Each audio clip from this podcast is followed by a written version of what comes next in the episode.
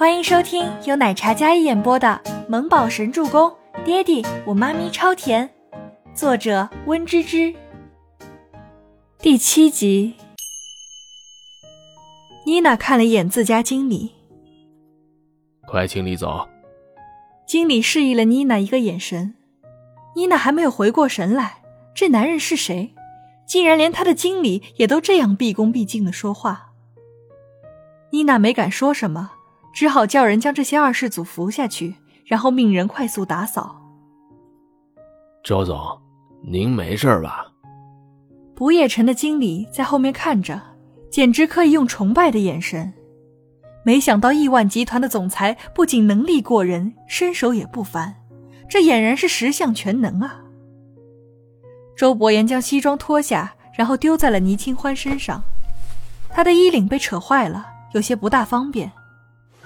谢谢，倪清欢感激道。西装上有清冽好闻的薄荷香，淡淡的沁人心脾，而且衣服还残留着他的体温。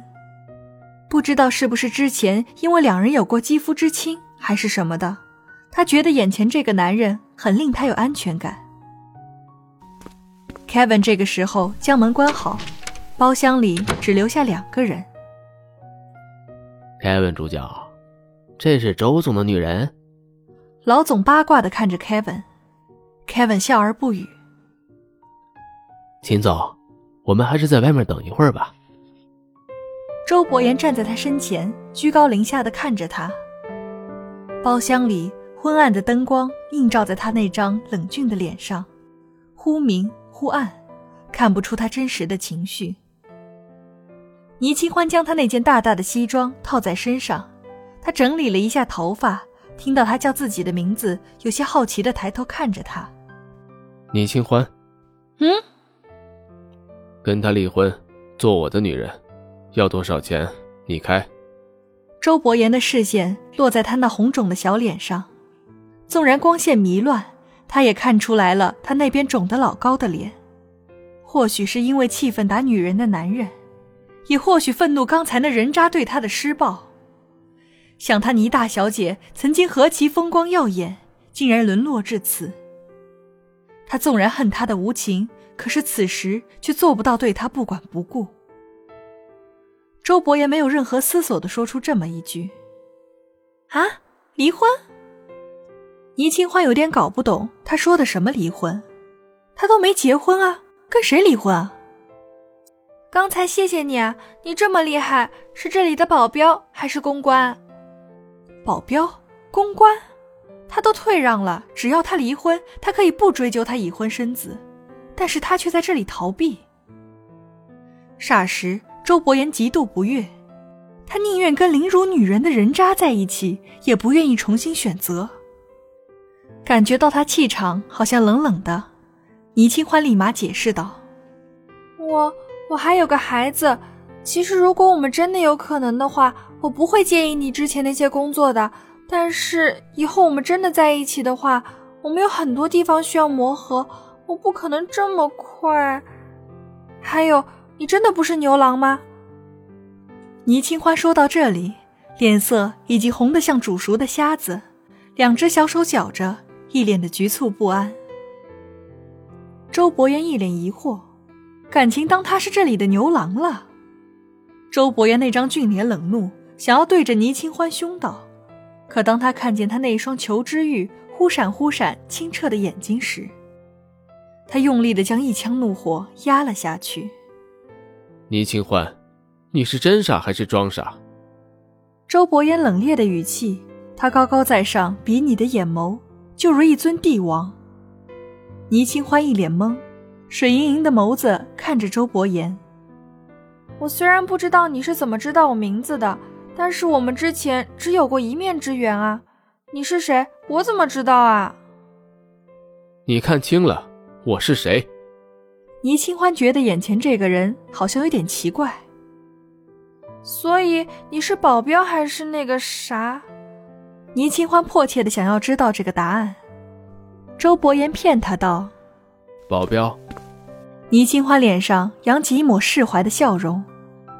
可是初初说了，你是他花钱雇来的牛郎啊？不是，你喝醉了，我也喝醉了。哦，那就好。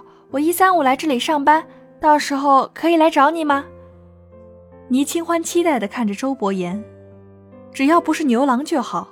再者，这男人长得跟自己宝贝儿子如出一辙，他这么见义勇为又正气凛然的，如果他们在一起了，说不定还能给小木宝一个健全和睦的家庭呢。正想着，倪清欢的手机响了，是他的儿子。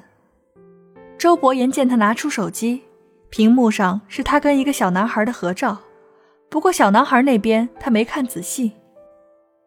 喂，宝贝，妈咪等下就回去了，你一个人要乖乖的，不要乱开门哦。倪清欢那甜美可爱的语气，眉宇间都是温柔母爱的柔美神色，哪有一点少年时期明媚张扬的倪家大小姐的气场？周伯言是知道，她这个女人向来都是手段古怪。听到她来这里上班，只有一种可能，那就是为了来监视她的老公雷楚兴。周伯言削薄的唇紧抿，一身戾气，内心更是无处宣泄的愤怒。他向来是一个情绪稳定的人，但今夜让他心情格外烦闷，那种无处宣泄的感觉令他非常不爽。周伯言在倪清欢打电话的时候转身离开，出门后将门重重甩上，发出了一声巨响，吓了倪清欢一大跳。妈咪，怎么了？小木宝靠在大白身上，听到妈咪那边传来一声巨响，他有些担心的问道：“没事儿，是门坏掉了。”倪清欢说着，起身也开门走出包厢。也就一会儿的功夫，走廊上已经没有那人的踪影了。他只好拢紧身上的西装，然后往电梯方向走去。Kevin 发现这 boss 在包厢里跟那位小姐独处了一会儿后，整个人就像变了一个人似的。对面的包厢里坐的也都是商界有名的人物了，可是此时个个都不敢吱声，看着这位博少。一杯又一杯的喝着烈酒，那怒气能将整个不夜城点燃似的，骇人至极。刚才在包厢里发生了什么，让周总如此生气？倪清欢回到公寓的时候，已经晚上十点了。她站在门边，拢了拢自己的长发，将红肿的脸藏在头发之下。他悄悄地打开门，然后在玄关处换了鞋子。看见沙发上盖着小毯子的小团子。本集播讲完毕，感谢您的收听，喜欢就别忘了订阅和关注哦。